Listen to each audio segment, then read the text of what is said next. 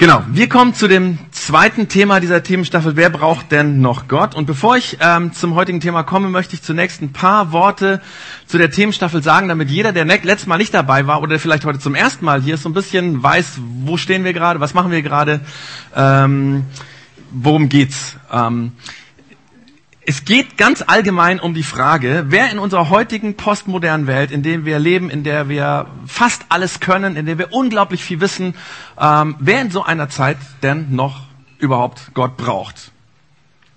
Und wenn ja, warum?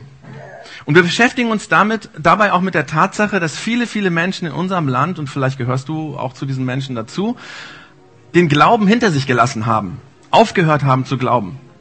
Und bei diesem Thema ähm, gibt es so viele wichtige Punkte, so viele wichtige Dinge, so viele Ideen, so viele Sachen, über die ich gerne reden möchte, so dass ich eigentlich hier dreieinhalb Stunden reden könnte.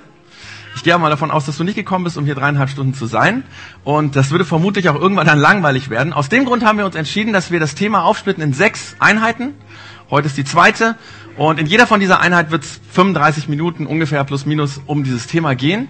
Und dann sind wir am Ende sozusagen, kommen wir dann dahin, wo sozusagen das ganze Thema zusammengefasst wird.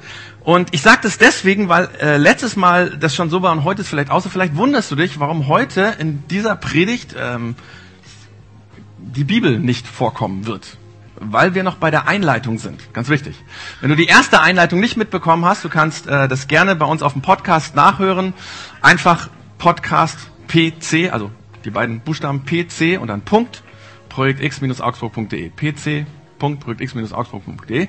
Dann kannst du dort äh, diesen Podcast vom letzten Mal nachhören oder auch wenn du zwischendrin bei den sechs Mal einen verpasst, kannst du ihn gerne nachhören. Und wir haben in der letzten Church Zone vor zwei Wochen einleitend uns Gedanken darüber gemacht, was die konsequent durchdachte Weltsicht ist, wenn wir Gott ganz komplett ausklammern. Wenn wir also davon ausgehen, radikal davon ausgehen, es gibt keinen Gott, wenn wir es bis zum Ende durchdenken, wie sieht es aus? Und ähm, das macht übrigens der heutige neue Atheismus so.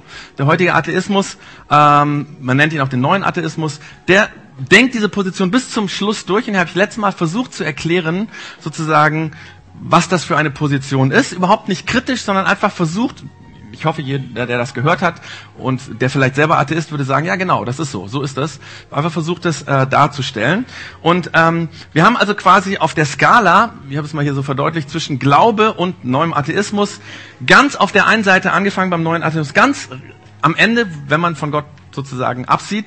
Und wir werden uns jetzt in den sechs Malen so ein bisschen Richtung Glauben, Schritt für Schritt, ähm, wie man es hier sieht, so drauf zubewegen. Es ist nämlich ganz interessant, super, super interessant.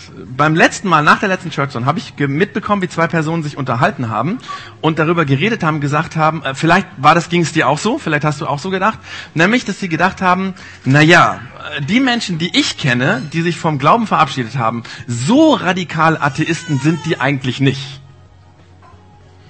Ich meine, jeder würde mir wahrscheinlich zustimmen, dass es, wenn es um den christlichen Glauben geht, um Kirchen geht, Dinge gibt, die wir durchaus nicht gut finden, Dinge, die uns vielleicht auch ein bisschen beunruhigen. Ich meine, ich, ich weiß, wovon ich rede. Ich bin als Pastorenkind aufgewachsen und ich habe von Anfang an, von der Muttermilch an quasi so hinter die Kulisse geschaut.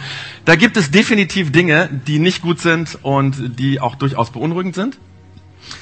Aber auf der anderen Seite ist der Gedanke an ein Universum, in dem es überhaupt keinen Gott gibt, überhaupt kein höheres Wesen, auch durchaus für viele Leute beunruhigend. Deswegen wurden vermutlich viele Menschen heute sagen, vielleicht gehörst du dazu, ich gehöre nicht so auf die eine Seite, auch nicht auf die andere, sondern ich bin irgendwo, irgendwo dazwischen, befinde ich mich. Beim christlichen Glauben, speziell beim, also beim christlichen Glauben, vielleicht auch bei anderen Glauben, da habe ich so meine Zweifel, aber beim Atheismus, der ist für mich auch nicht wirklich attraktiv. Ich meine, eine, eine, Welt, in der Gott, in der eine höhere Kraft überhaupt nicht vorkommt, ich weiß nicht. Ich bin irgendwo dazwischen. Vielleicht geht's dir so. Und wenn es dir so ähnlich geht, dann ist es, gibt es eine sehr gute Nachricht für dich, weil ähm, das gab es schon immer. Schon immer seitdem Menschen denken können, gibt es Leute, die irgendwo dazwischen sind und zweifeln an dem einen oder an dem anderen und die deswegen irgendwie angefangen haben, den Glauben aufzugeben, aber nicht so genau zu wissen. Ich meine, ähm, gehen wir einfach mal in der Geschichte zurück. Wenn wir ganz, ganz, ganz weit zurückgehen, finden wir Leute, die damals gelebt haben, die die Sonne verehrt haben. Ja? Wenn wir dann einige Generationen weitergehen in der Geschichte, haben die Menschen irgendwann mal die Sonne nicht mehr verehrt, sondern Zeus verehrt. Dann gehen wir noch ein paar Jahrhunderte weiter ins Römische Reich. Damals wurde ähm, Mars und Jupiter verehrt, nachher auch die Kaiser wurden verehrt als Gott Kaiser. Heute, viele, viele, viele Generationen später, gibt es kaum irgendjemanden, der an die Sonne glaubt oder Mars oder Jupiter oder Zeus oder vielleicht noch diese römischen Kaiser verehrt. Das heißt, Menschen haben schon immer aufgehört, bestimmte Gottheiten ernst zu nehmen und an sie zu glauben. Richard Dawkins, das ist äh, der große Atheist, der auch den neuen Atheismus von heute maßgeblich mitprägt, der sozusagen der Sprecher ist, sagt man manchmal. Ähm, ich habe den in der letzten Church noch ein paar Mal auch zitiert. Dieser Dawkins sagt in seinem Buch A Devil's Chaplain, ich glaube, das wird so gesagt, oder Chaplain, folgendes. Ein ganz, ganz, ganz interessantes Zitat zu dem Thema. Er sagt, in Bezug auf die meisten Gottheiten, die von Menschen jemals verehrt wurden, sind wir alle Atheisten. Manche von uns gehen nur eben einen Gott weiter. Ja? In Bezug auf all die Gottheiten, die man schon mal verehrt hat, sind die allermeisten von uns Atheisten. An die glauben wir nicht mehr. Und manche von uns, sagt der Dawkins, das sind dann vielleicht eher die Dummen, die gehen einen Gott weiter. Und er sagt, vielleicht brauchen wir gar nicht. Interessant ist übrigens in dem Zusammenhang, dass die ersten Christen im Römischen Reich alle Atheisten waren oder als Atheisten bezeichnet wurden, weil sie die Gottheiten der Römer nicht verehrt haben. Übrigens bei den Germanen ganz genauso. Die Germanen, als sie zum ersten Mal auf Christen gestoßen haben, haben gesagt, die glauben nicht an Gott, das sind Atheisten. Vielleicht gab es damals diesen Begriff nicht, aber das waren die Gottlosen. Die Christen haben darauf geantwortet, nee, nee, nee, nee, nee, wir glauben schon an Gott, aber wir glauben an einen anderen Gott. Ihr habt den falschen Gott und wir glauben an einen anderen Gott. Ihr habt die falschen Gottheiten und wir glauben an einen anderen Gott. Und wenn dann Römer oder Germanen angefangen haben, an Jesus zu glauben, dann haben sie das getan, weil sie gemerkt haben, unser alter Gott oder unsere alte Gottheit, die wir verehrt haben, ist die falsche Gottheit, der falsche Gott. Sie haben den falschen Gott hinter sich gelassen. Vielleicht ist das auch ein Punkt von dir, ähm, dass du sagen würdest, ich habe mich von Gott entfernt, weil ich irgendwann festgestellt habe, dieses Gottesbild, das, was ich gedacht habe über Gott, wie ich mir es vorstelle, das ist falsch. Das ist der falsche. Und wenn er falsch ist, gibt es ihn vielleicht gar nicht. Vielleicht bist du auch hier im Projekt X, gehörst dazu, bist schon länger Christ und ähm, es kommen aber immer wieder Fragen in dir auf, dass du denkst, stimmt das so?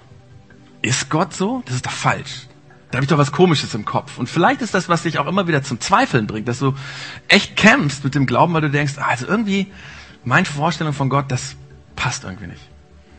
Und wenn wir uns Geschichten anhören oder lesen, solche Geschichten von Menschen, die erzählen, warum sie nicht mehr glauben können oder warum sie nicht mehr glauben wollen, dann geht es fast immer darum, dass sie eine Vorstellung von Gott haben und sie haben plötzlich gemerkt, diese Vorstellung stimmt nicht. Da ist was falsch, das ist komisch. Und dann haben sie diesen Glauben und diesen Gott beiseite gelassen. Das ist der Grund, warum heute, jetzt jeder von euch so einen Bilderrahmen bekommt. Und die Leute, ähm, die das vorbereitet haben, bitte ich jetzt die mal zu verteilen. Da steht drauf mein Bild von Gott. Und das so als Gedankenstütze zu dem, was wir jetzt hier gerade machen, worüber wir reden, nämlich die Frage, was hast du für eine Vorstellung oder für ein Bild von Gott? Vielleicht schon seit Jahren in dir oder vielleicht hat sich vor kurzem verändert oder wie siehst du Gott? Es kann sein, dass du sagst, es ist leer, weißes Blatt, white sheet of paper, da ist keiner.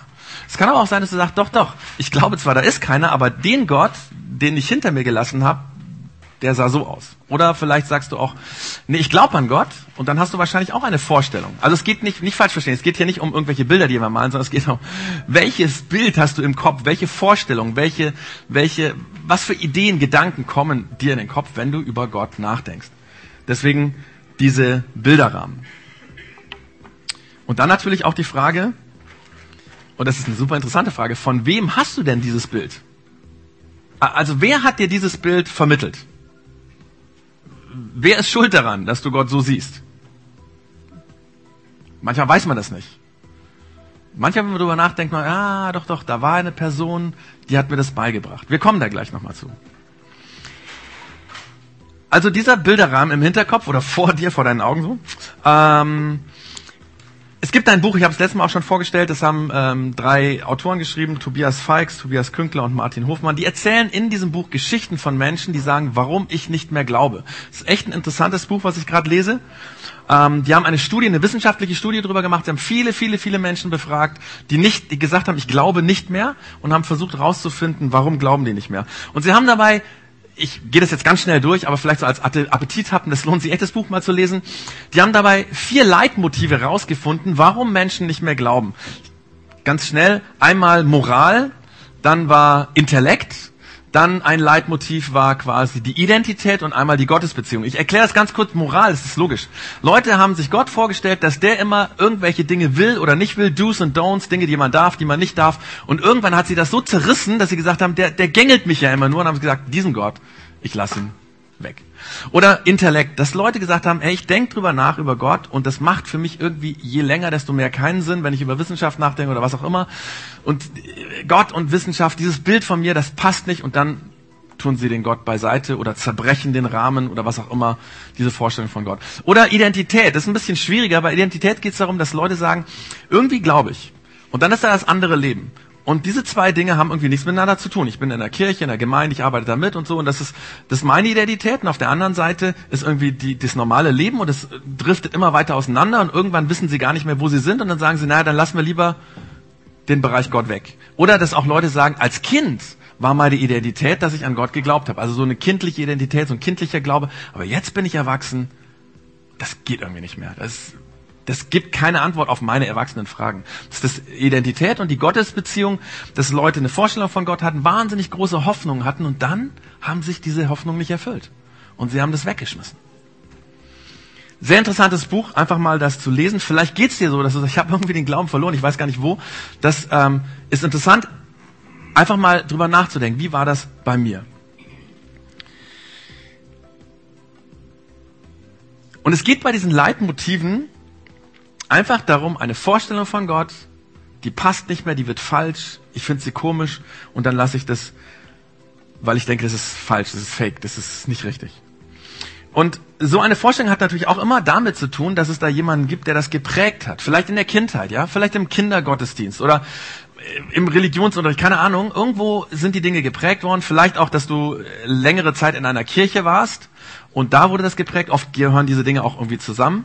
Und ähm, das Blöde ist nur, da bist du durch eine Gottesvorstellung, Gottesbild geprägt worden. Das Dumme ist nur, das ist in deinem Kopf. Das heißt ja noch lange nicht, dass das wirklich so ist. Den Gott gab es vielleicht nie. Und viele Menschen verlassen den Glauben, weil sie an einen Gott glauben, wo sie irgendwann merken, den gibt es nicht. An den kann ich nicht glauben, auf den kann ich mich nicht verlassen. Und heute wird es in unserer Predigt um solche verschiedenen Götter gehen, Gottes Vorstellungen, die Menschen haben, die sie dazu gebracht haben, ihren Glauben wegzuschmeißen. Und ich mache, wir machen das, damit du mal reflektieren kannst, wo stehe ich? Wenn du also, weiß nicht, nennt sich vielleicht Atheist oder Agnostiker oder ist auch egal, wie du dich nennst, ja, ähm, dann hoffe ich, dass dir das hilft, zu verstehen, warum du nicht an Gott glaubst. Weil da ein bestimmtes Bild war, eine bestimmte Vorstellung und die macht für dich keinen Sinn mehr als erwachsener Mensch und deswegen hast du es beiseite gelegt. Oder auch wenn jemand äh, Christ ist und an Gott glaubt, vielleicht ist dein Bild von Gott ja falsch. Und es wird dich zwangsläufig zu dem Punkt bringen, wo du nicht mehr glauben kannst. Und dann ist es vermutlich besser oder sehr wahrscheinlich besser, heute drüber nachzudenken und heute zu, das Gottesbild zu verändern, weil eventuell willst du den Glauben gar nicht verlieren. Äh, ich gehe mal davon aus, dass du nicht verlieren willst. Aber wenn es viele Menschen gibt, die aus dem Grund den, Glauben und Gott weggetan haben, kann das dir ja auch passieren. Deswegen auch für alle Menschen von uns, die Christen sind, durchaus eine interessante Sache, darüber nachzudenken. Also sechs Gottesvorstellungen, die Menschen haben, Götter, wo ich sagen würde, ich erkläre das jedes Mal, die es nie gab. Der erste Gott, und mir gefällt es sehr gut, dieser Begriff, den habe ich nicht erfunden, ist der Bodyguard-Gott. Der Bodyguard-Gott, ja. Das ist ähm, ein Gott, den viele, viele, viele Menschen, äh, an den viele Menschen glauben. Das ist der Gott, der zuständig ist, dich zu beschützen, zu bewahren. Viele von uns haben das schon als kleines Kind gelernt. Der Gott ist dafür da, auf dich aufzupassen, sich um dich zu kümmern.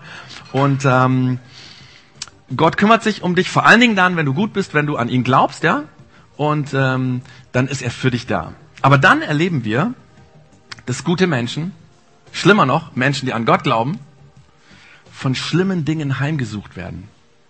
Und wir fangen uns an zu fragen, naja, ähm, wie kann Gott zulassen, dass diesen Menschen das zustößt?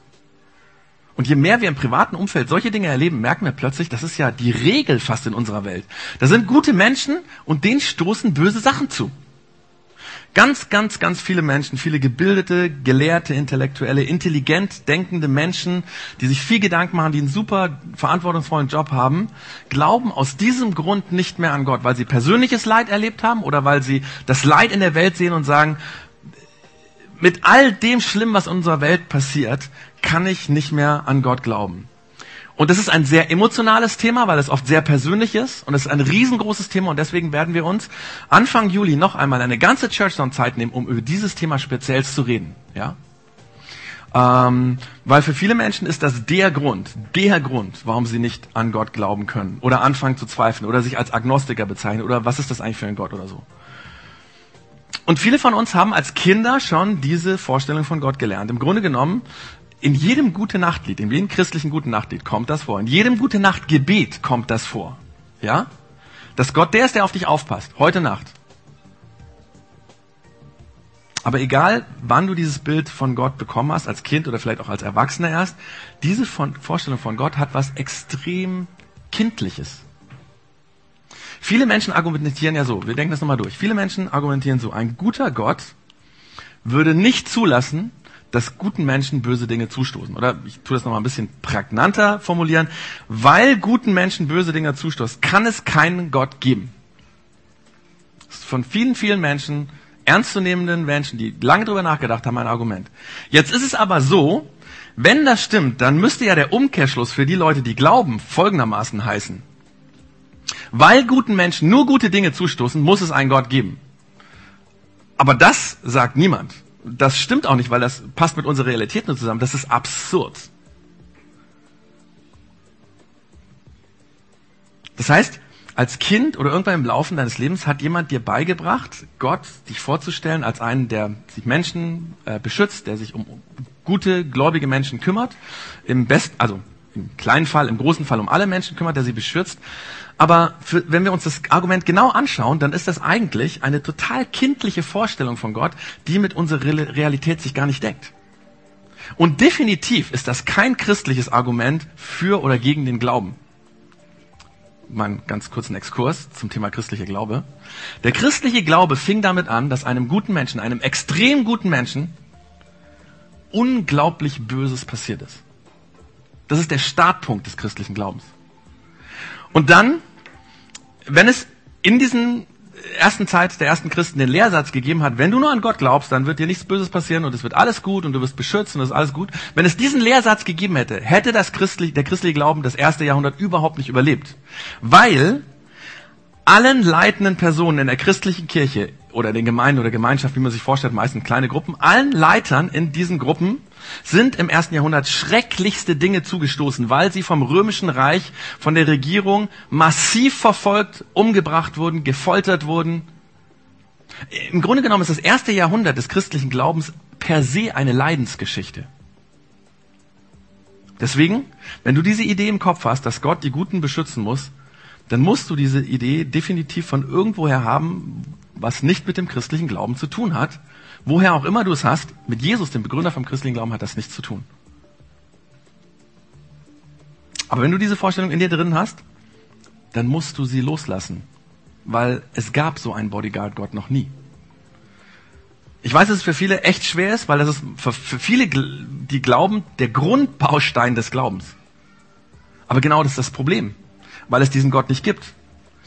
Deswegen werden wir uns auch Anfang Juli ganz intensiv nochmal mit diesem Thema beschäftigen. Und falls du diesen Gott aus diesem Grund, weil du das nicht glauben kannst, dass so viel Leid in der Welt ist und Gott und so, und diesen Gott beiseite getan hast, dann würde ich sagen, es ist gut so. An diesen Gott brauchst du nicht glauben.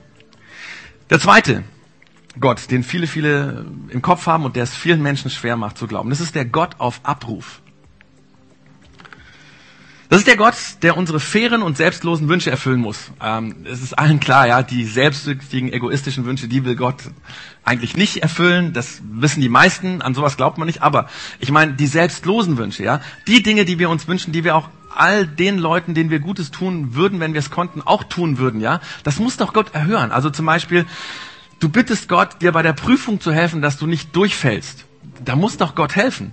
Oder wenn du ein Teenager bist, ja, und äh, dich in das Mädel oder den Jungen verliebt hast, dass du betest, oh bitte, bitte Gott, lass doch das irgendwie, der, wie auch immer, ja. Ähm, ich war am Donnerstag, am Donnerstag war es, ne, im, im Downtown und da waren äh, meine Kinder, die haben da Klaviervorspiel gehabt, und es waren auch andere. Ein Mädel, das hat gesungen und die hat so einen Herzschmerz-Song gesungen, wo ich gedacht habe, genau das, ja. Und dann denkt man sich, das müsste Gott doch erhören. Das ist doch ein guter Wunsch, ja. Oder wenn du für einen guten Urlaub mit deiner Familie betest, ja, du hast hart gearbeitet, du hast einen guten Urlaub verdient, dann müsste doch Gott dir diesen Wunsch erfüllen. Ist doch nur fair. Aber dann bete ich und nichts passiert. Und dann bete ich wieder und es passiert immer noch nichts. Und irgendwann realisiere ich, das ist ja fast, ist ja eher meistens so, dass nichts passiert, nur manchmal passiert irgendwie was. Und dann denkst du vielleicht, vielleicht gibt es ja Gott gar nicht. Und weißt du was? Das ist genau richtig. Es gibt keinen Gott, der auf Abruf funktioniert, wenn ich ihn brauche. Und dabei spielt es keine Rolle, ob das irgendwas Wichtiges oder Belangloses ist, was du ihn bittest. Es ist absolut okay, wenn du deinen Glauben verloren hast, wenn du an so einen Gott geglaubt hast. Aber meine Frage ist, woher hast du das? Wer hat dir das beigebracht, dass Gott der ist, der alle deine Wünsche erfüllen müsste? Die guten, die fairen Wünsche, nicht die selbstsüchtigen. Das ist ein Gott, den du von jemandem übernommen hast, den irgendjemand in dir geprägt hat abgesehen davon bin ich sehr froh, dass es diesen Gott nicht gibt, weil ähm, wenn Gott alle meine Wünsche, die ich als Teenager hatte, erfüllt hätte, mein Leben wäre ein Wrack. Ja, also ich meine, ähm, ich wäre allen voran mit einer Frau verheiratet, meiner Jugendliebe, wir wären nie, das wäre nie gegangen, ja, vergiss es. Ich hätte sehr wahrscheinlich den falschen Job, ich hätte die falschen Freunde, ich würde, wie gut, dass er nicht alles getan hat, was ich mir gewünscht habe, ja. Weil diesen Gott gibt es nicht, Gott auf Abruf. Der dritte, ähm, das ist der gutes Gefühl Gott. Das ist quasi der Gott, der immer spürbar sein müsste. Vor allem, wenn ich mich anstrenge oder spüren will. Ich meine, es ist ja tatsächlich so. Ähm, zum Beispiel singen wir Lieder, ich sage das immer wieder, weil Glaube und Gefühl zusammengehört. Es gibt ja Leute, die sagen, Glaube ist nur irgendwie was Theoretisches. Das glaube ich nicht. Das ist falsch. Äh, wir machen bewusst Musik, damit Emotionen und Glaube zusammenkommen. Und manche Leute spricht das ja an. Vielleicht hast du eben beim I Will Wait gespürt, da ist was, da ist Gott irgendwie oder so.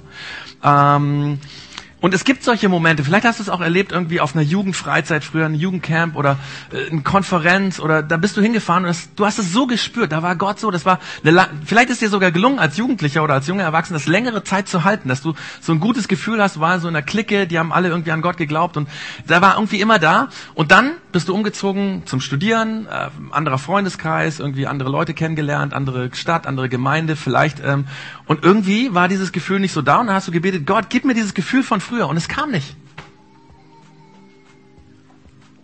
Und dann hast du dir gedacht, naja, dann muss ich auf eine Konferenz fahren, ein gutes Konzert. Und da war ein bisschen das Gefühl da und dann bist du gegangen und dann ist es wieder zu Hause weg gewesen. Dann bist du vielleicht ins Gebetshaus gegangen, ja? Und da war das Gefühl da. Und immer wenn du vom Gebetshaus über die Schwelle trittst, dann ist das Gefühl plötzlich weg. Und wenn du Bibel liest, ja, wenn du Christ bist und Bibel liest, dann ist da auch kein Gefühl und du hörst irgendwelche christlichen Lobpreis-CDs und da ist auch nichts zu spüren und du denkst dir irgendwann so, gibt es diesen Gott? Und du denkst, das ist doch ein Fake. Ich meine, ich stehe jetzt in so einem christlichen Konzert, die sind alle so, oh, und, und ich spüre irgendwie gar nichts, ja? Und denkst, das ist doch gelogen, ja? Und irgendwann kommt dir folgender Gedanke. Wenn ich Gottes Gegenwart nicht spüre, ist, sie vermut, ist er vermutlich nicht gegenwärtig. Kurzer Exkurs dazu. Ist es dir schon mal aufgefallen, die Dinge im Alltag, die am selbstverständlichsten da sind und real sind, sind die, die wir am allerwenigsten ähm, bemerken. Ich gehe mal davon aus, wenn es dir heute so geht, dass hier die Temperatur gut ist und du fühlst dich gut und so, du wirst vermutlich nicht zu deinem Nachbarn gehen und sagen, hey, hast du schon mal gemerkt, das war ein richtig tolles Gefühl hier, tolle Temperatur oder so. Oder du bist vermutlich noch nie morgens aufgewacht und hast gesagt, ja, ich bin Augsburger. Ja? Oder ich bin Student oder so. Das sind, das sind Dinge, die sind so normal. An die denken wir nicht. Aber es ging ja um Gott, ne? Woher hast du die Idee, dass Gott immer spürbar sein müsste, wenn du richtig glaubst? Wer hat dir das beigebracht? Von wem hat das übernommen? Und ganz ehrlich, wenn du an diesen gutes Gefühl Gott nicht mehr glauben kannst, dann sag ich dir, gut so, gut so. Weil den gibt es nicht.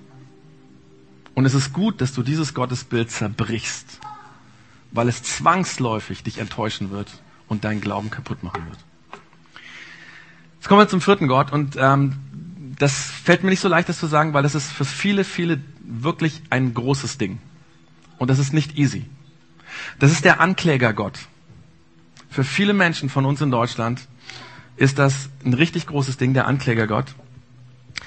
Das ist der Gott, den man extrem schwer loskriegt. Selbst die Leute, die ihn erkannt haben, die allermeisten Leute wollen ihn sofort loswerden und du kriegst ihn nicht so einfach los. Selbst wenn du sagst, ich will da nicht mehr dran glauben, er ist wie eine Klette an dir dran. Das ist der Gott, der kontrolliert durch Schuldgefühle und durch Angst. Und es funktioniert so. Wenn irgendwas Spaß macht, dann sagt dieser Gott, nee, nee, nee, nee, das ist nicht gut. Wenn es um sexuelle Gefühle geht, sagt er, nein, nein, nein, nein, nein, nein, nein, überhaupt gar nicht. Ja? Dieser Gott liebt dich, aber er mag dich nicht. Ja? Und selbst wenn du es geschafft hast, die Umgebung von den Menschen, die diesen Gott prägen, also die christliche Gemeinde, wo sowas indirekt oder direkt geprägt wird, und das gibt's nicht selten, wenn du es geschafft hast, aus dieser christlichen Gemeinschaft rauszugehen und diesen Gott eigentlich beiseite lassen willst, die Angst und dieses Schuldgefühl sind oft in deiner Seele oder in deinem Kopf drin und du kriegst es nicht los. Es kann so weit gehen, dass man eigentlich gar nichts mehr wirklich genießen kann. Ich kenne das, als ich Kind war. Ja, ich kann mich noch an Partys erinnern, wo ich als Teenager war, mit schlechtem Gewissen drin saß, nur weil ich dachte, Gott findet es nicht gut, dass ich Spaß habe. Ich habe überhaupt nichts Schlimmes gemacht. Ich habe mich nur äh, gefeiert. Und er hat ein schlechtes Gewissen. Oder als ich Kind war, ein bisschen früher, habe ich gedacht, als Christ darf man nicht tanzen. I, I don't know, ich weiß nicht, wo man das her hatte, ja? Ich habe gedacht, als Christ darf man nicht tanzen. Und wir hatten einen Lehrer, der war ein guter Tänzer, also war, äh, äh, der hat das sehr gerne gemacht und der hat dann die ganze Klasse, für die ganze Klasse einen Tanzkurs organisiert. Und ich war der Einzigste, der gesagt hat, da gehe ich nicht hin, weil ich Angst vor Gott hatte. Ich habe mal im Gespräch mit einem Mann äh, gehabt, der mir erzählt hat, dass seine Frau, die waren seit vielen Jahren verheiratet, die waren seit vielen Jahren verheiratet, die hatten zwei Kinder dass er gesagt hat, dass es bei seiner Frau ist so, dass sie bei Sex immer ein schlechtes Gewissen hat und sie es nie genießen kann, weil man ihr als Kind eingeprägt hat, dass Sex Sünde ist und Gott das nicht will. Das ist super schrecklich, so einen Gott im Kopf oder im Herzen zu haben. Und wenn du das kennst, dann frage ich dich, woher hast du das? Von, von, von deinem Priester, von deinem Pfarrer, von deinem Jugendleiter, von deinen Eltern? Wer hat dir das beigebracht? Und wenn du jetzt sagst, genau das ist der Grund, warum ich nicht an Gott glaube, wenn du das sagst, dann sage ich dir, es ist so gut, Glückwunsch, dass du diesen Gott beiseite tust. Und ich hoffe, dass es dir gelingt, die Angst und die Schuldgefühle auch loszulassen. Weil diesen Gott gab es nie. Obwohl so viele Menschen denken, dass Gott so ist. Und dann das nächste, der fünfte, Genau das Gegenteil. Der liberale Gott. Auch für viele, viele Leute bei uns in Deutschland ein Riesending. Das, den Gott kennt, lernt man meistens im Konfirmandenunterricht äh, kennen oder im Religionsunterricht oder als junger Erwachsener, wenn das noch nicht gewesen ist, wenn du vielleicht äh, äh, Lehramt studierst und Religion wählst, ja. Da passieren solche Dinge. Es funktioniert dann meistens so, als Kind sitzt du im Konfi-Unterricht, irgendwann geht es um den Mose und den brennenden Dornbusch, wer diese Story kennt. Also quasi war dieser Mann und vor ihm ein Busch, der ist gebrannt, aber er ist nicht verbrannt. Und du als Kind gehst äh, zu deinem, fragst also deinen dein äh, Pfarrer oder wen auch immer den Konfi-Unterricht macht, wie das denn mit diesem Busch war, dass er nicht verbrannt ist. Und dann sagt er, ja, das ist natürlich nie so passiert, weil ähm, da war es so heiß in der Wüste und ähm, der Moses hat einfach nur so ausgesehen, als würde der brennen. Ja, also wirklich passiert ist das nicht. Oder im Rallye-Unterricht ist gerade kurz vor Ostern und ihr habt über die Geschichte von Jesus, der gekreuzigt wurde, geredet und dass Jesus dann wieder lebendig geworden ist, auferstanden ist. Und du fragst den Rallye-Lehrer ganz ernsthaft, wie ist denn es gewesen mit der Auferstehung? Also wie kann man sich das vorstellen? Und der Rallye-Lehrer sagt, nein, nein, also wirklich lebendig geworden ist er nicht, sondern er ist in die Erinnerung der Jünger auferstanden, ja? Also sie haben sich daran erinnert, was er gesagt und getan hat. Das nennt man Auferstehung, aber wirklich echt leibhaftig ist dieser Jesus nicht lebendig geworden. Weiß nicht, ob du das kennst. Bei mir im Religionsunterricht war das so. Und ich kenne eine Person, äh, die hat mir das erzählt, die hat Religionspädagogik studiert an der Uni. Und ähm, Theologische Hochschule. Und äh, in einer Vorlesung, da ging es um den Saulus, um die Geschichte, die wir vor ein paar Wochen hatten, ähm, am 30. April. Wenn du die nicht kennst, ähm, da hat dieser Saulus plötzlich Licht gesehen und eine Stimme gehört. Also wenn du die nicht kennst, den Podcast einfach nachhören, pc.projektx-augsburg.de, 30. April, da kannst du diese Story nachhören. Aber es ging ja um den Professor. Der Professor, als es um diese Geschichte ging in der Vorlesung, sagte es ja klar, dass das nie so stattgefunden hat. Ja, Also ich meine, dieser Paulus hat da nichts gesehen und nichts gehört, sondern Wissenschaftler haben herausgefunden, dass dieser Saulus einen Vorderhirnschaden hatte. Und dieser Vorderhirnschaden, das ist kein Witz, das ist kein Witz. Dieser Vorderhirnschaden hat eine Halluzination bei ihm bewirkt und diese Halluzination hat, durch die ist er Christ geworden. Und man könnte in den verschiedenen Schriften von dem Paulus, die in der Bibel vorhanden sind, diesen Vorderhirnschaden nachweisen. Wenn du solche Dinge erlebt hast und mitbekommen hast, ist es logisch, dass du dich irgendwann fragst, also, was soll ich denn mit so einem glauben? Also, wo alles erklärbar ist. Wo eigentlich, äh, wenn ich denke, das könnte Gott getan haben, dann wird es irgendwie erklärt, es war alles Naturgesetze äh, und normal und so weiter. Wer braucht schon so einen belanglosen Gott, einen so liberalen Gott, dass er niemanden auf die Füße treten wird und deswegen gar nichts tut? Und es ist nur logisch, wenn Menschen in so einem Religionsunterricht oder so einem äh, äh, Konfi-Unterricht oder bei so einem Studium einfach ihren Glauben wegschmeißen. Was soll ich mit so einem Gott? Wofür ist dein Glaube da? Viele, viele Menschen haben erlebt, dass die Kirche selber schuld ist daran, dass der Glaube ihnen geraubt wurde. Und ich muss als Pfarrer oder Pastor an der Stelle, als Vertreter der Kirche mich entschuldigen. In den meisten Fällen ist es ja so, auch in den anderen Fällen, dass die Kirche daran schuld ist, dass mir dieser Glaube verloren gegangen ist. Es tut mir leid dass du das so erleben musstest. Aber wahrscheinlich ist es gut, dass du diesen liberalen Gott ausblendest, weil den gab es noch nie. Wenn du aufgehört hast, an Gott zu glauben, der so liberal ist, dass er niemand auf die Füße treten will, belanglos ist, dann Glückwunsch. Es lohnt sich überhaupt nicht, an so einen Gott zu glauben. Dann lass es gleich bleiben. Und dann die letzte Vorstellung von Gott, auch für viele, viele ein Argument, das ist der Anti-Wissenschaftsgott. Bei diesem Gott musst du dich entscheiden zwischen den unumstößlichen Fakten der Wissenschaft und ähm, der oft unglaubwürdigen, schwammigen Religion.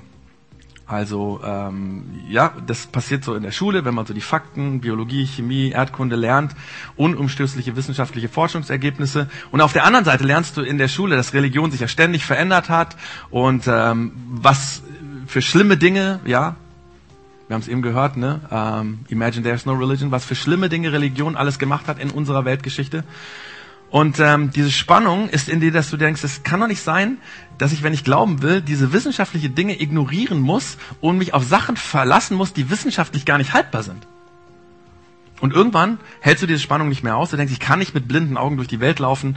Und es ist, ich meine, es ist ganz ehrlich, wenn es um diese Spannung, ja, zwischen Religion, den Konflikt zwischen Religion und Wissenschaft geht, gewinnt meistens die Wissenschaft.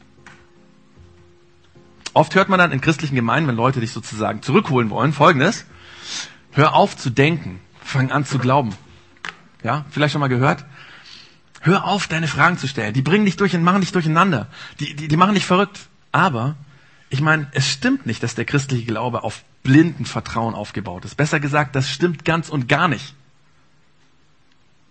Wir werden zwar Christen, weil wir anfangen zu glauben, aber wir sind nicht Christen, weil wir blind etwas glauben. Das ist absurd. Kein Wunder, dass Menschen den Glauben verlieren, wenn sie lernen, dass Glaube und Wissenschaft nicht zusammengeht. Nochmal ein Zitat von dem Richard Dawkins in seinem Buch, das finde ich auch super gut. Der sagt, zu den wirklich schlimmen Auswirkungen der Religion gehört, dass sie uns lehrt, es sei eine Tugend, sich mit dem Nichtwissen zufrieden zu geben. Und da hat er recht. Wenn ich denke, das ist eine Tugend.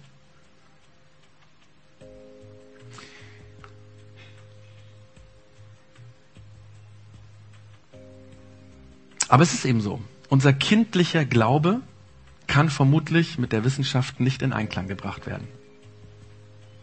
Aber es gibt eine gute Nachricht. Gott oder Wissenschaft ist eine falsche Alternative. Und ich werde versuchen, das zu beweisen. Und wenn du jetzt Atheist bist, ähm, dann bitte ich dich, das jetzt nicht gleich irgendwie zu tweeten oder irgendwie in Post zu stellen, weil es ist eigentlich peinlich, was ich jetzt erzähle. Aber es geht vielen Christen so. Also, wenn ich Christ bin und mein Kind wird ernsthaft krank, dann gehe ich nicht in die Kirche, sondern wohin gehe ich? Ins Krankenhaus, zum Arzt. Und dieser Arzt untersucht das Kind weil es nicht so eindeutig ist, nimmt er eine Blutprobe und äh, er schickt sie ins Labor und mit äh, Medikamenten gegen äh, die, die Auswirkungen, also sozusagen ähm, gegen die Symptome, schickt er mich nach Hause und sagt, äh, morgen bekommen Sie dann das Ergebnis vom Labor und dann können wir genaues sagen. Ja, sitzt du zu Hause und natürlich betest du als Christ und vielleicht betet auch deine ganze Kirche, ja, aber du wartest auf den Anruf. Und dann am Nachmittag des nächsten Tages ruft der Arzt persönlich bei dir an und sagt, also, oder bei mir, Herr Engelmohr, ähm, wir haben die Werte vom Labor und wir haben das untersucht und wir haben den Eindruck, dass Gott Ihnen Folgendes sagen will. Quatsch, ne? Ich meine, darauf warte ich auch gar nicht als Christ, ja? Sondern als Christ möchte ich, bitteschön, genauso wie jeder andere, äh, eine natürliche Erklärung und eine natürliche Lösung hören. Was hat mein Kind? Was könnten wir tun? Was für eine Therapie gibt es? Was wäre sinnvoll? Das heißt, bei Krankheiten verlassen wir uns auf Wissenschaft und auf ärztliches Wissen. Und das passt bei jedem mit uns, egal was für eine Prägung, christliche Prägung haben, passt das mit dem Glauben zusammen, ja? Das heißt aber auch, wenn an einer anderen Stelle dein Glaube, deine Theologie mit Wissenschaft einen Konflikt bekommt, dann hast du ein theologisches Problem. Und ganz ehrlich, an der Stelle sind viele, viele christlichen Gemeinden äh, und schuld daran, wenn ihre Kinder als junge Erwachsene anfangen zu studieren und nicht darauf vorbereitet sind, dass Wissenschaft und Glaube in jedem Fall zusammenpasst. Man muss nur richtig das zusammenbringen und richtig das darüber denken und man muss darüber vorher schon mal nachgedacht haben. Das ist keine unauflösbare Spannung. Und ich bin da ganz direkt, ich meine, wir sind doch Heuchler, wenn wir bei Krankheiten an die Wissenschaft glauben, aber in anderen Bereichen sagen, Glaube und Wissenschaft geht nicht zusammen. Das ist doch Heuchelei. Und es ist schade, wenn du durch diese Spannung den Glauben verloren hast. Oder vielleicht ist es auch gut so. Oder nein, es ist gut so, dass du den Glauben an diesen Anti-Wissenschaftsgott verloren hast. Ich fasse mal diese sechs Punkte zusammen und es gibt vermutlich noch andere. Vielleicht ist ja auch ein anderer eingefallen, ja? Wo du dran geglaubt hast und das beiseite getan hast. Und überleg mal, vielleicht liegt es daran, weil es diesen Gott nie gab. Aber zusammenfassend, das sind die Götter, ja, die Gottheiten, wie auch immer, die Gottesbilder, die Vorstellungen, ähm, die wir im Kopf haben, aber die nie existiert haben. Und es ist gut, wenn du aufhörst, aufgehört hast, an einen dieser Gottesvorstellungen zu glauben. Und ganz wichtig, die Zweifel an den einen oder anderen Gott aus dieser Liste sind kein Argument gegen Gott. Sie sind höchstens eine Tatsache, so ähnlich wie die Tatsache, dass guten Menschen böse Dinge passieren, ja? Und ich will es anders sagen. Es sind unerfüllte Erwartungen. Oft sind es kindliche Erwartungen, manchmal falsche Interpretationen. Manchmal, und das hast du vielleicht auch erlebt, sind es offensichtliche Manipulationen. Ich sage das sehr selbstkritisch. Von christlichen Gruppen.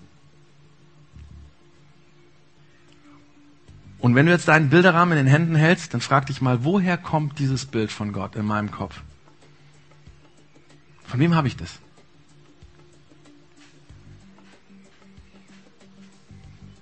Ist dein Gott erwachsen geworden oder bist du über deine Vorstellung von Gott hinausgewachsen? Hast du deine kindliche oder jugendliche Vorstellung von Gott mit ins Erwachsenenleben hineingenommen und plötzlich hast du gemerkt, das passt nicht mehr, das geht nicht mehr. Mit meinem erwachsenen Denken passt das nicht zusammen. Haben deine erwachsenen Fragen dein Glauben zerstört? Und zum Schluss noch eine Frage, und bitte lach jetzt nicht, weil ähm, Woher kommen Babys? Woher kommen Babys? Ähm, was würdest du sagen? Es kommt darauf an, wer die Frage stellt, oder? Weil, wenn ein Fünfjähriger diese Frage stellt, antwortest du so. Wenn ein 15-Jähriger diese Frage stellt, also dein 15-jähriger Sohn oder Tochter, antwortest du anders. Und wenn einem 25-jährigen Doktorand in seinem Kolloquium dies gefragt wird, wird er ganz anders äh, antworten, wie du es deinem 15-jährigen oder 5-jährigen Kind gesagt hast. Und in keinem Fall lügen wir. Wir passen nur die Antwort auf die Person an, die fragt. Und letztendlich ist es doch so, dass irgendwann die kindlichen Antworten eben nicht mehr ausreichen. Ich sage es an der Stelle nochmal ganz eindeutig, es ist vermutlich nicht deine Schuld, sondern die Schuld der Kirche, von uns Christen, dass du, wenn du nicht mehr glauben kannst. Es ist die Schuld von uns, dass viele Menschen noch eine kindliche Erklärung von Gott im Kopf haben und deswegen diese kindliche Erklärung wegtun.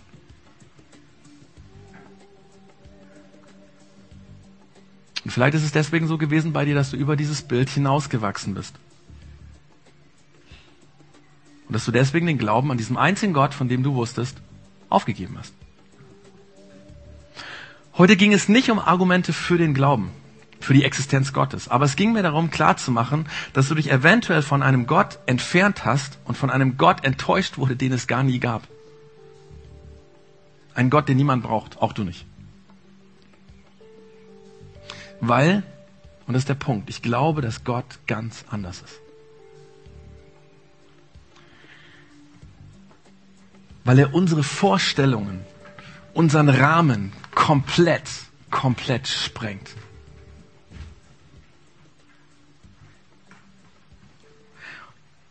Und vielleicht ist das der Grund, warum es Sinn machen könnte, dass wir Gott brauchen, weil er so anders ist. Und weil wir uns ständig im Weg stehen mit unserem Rahmen von Gott und wir irgendwann sagen, das ist fake, den will ich nicht mehr. Aber vielleicht, wenn du heute einen Gedanken mitnimmst, vielleicht ist Gott ja ganz, ganz anders.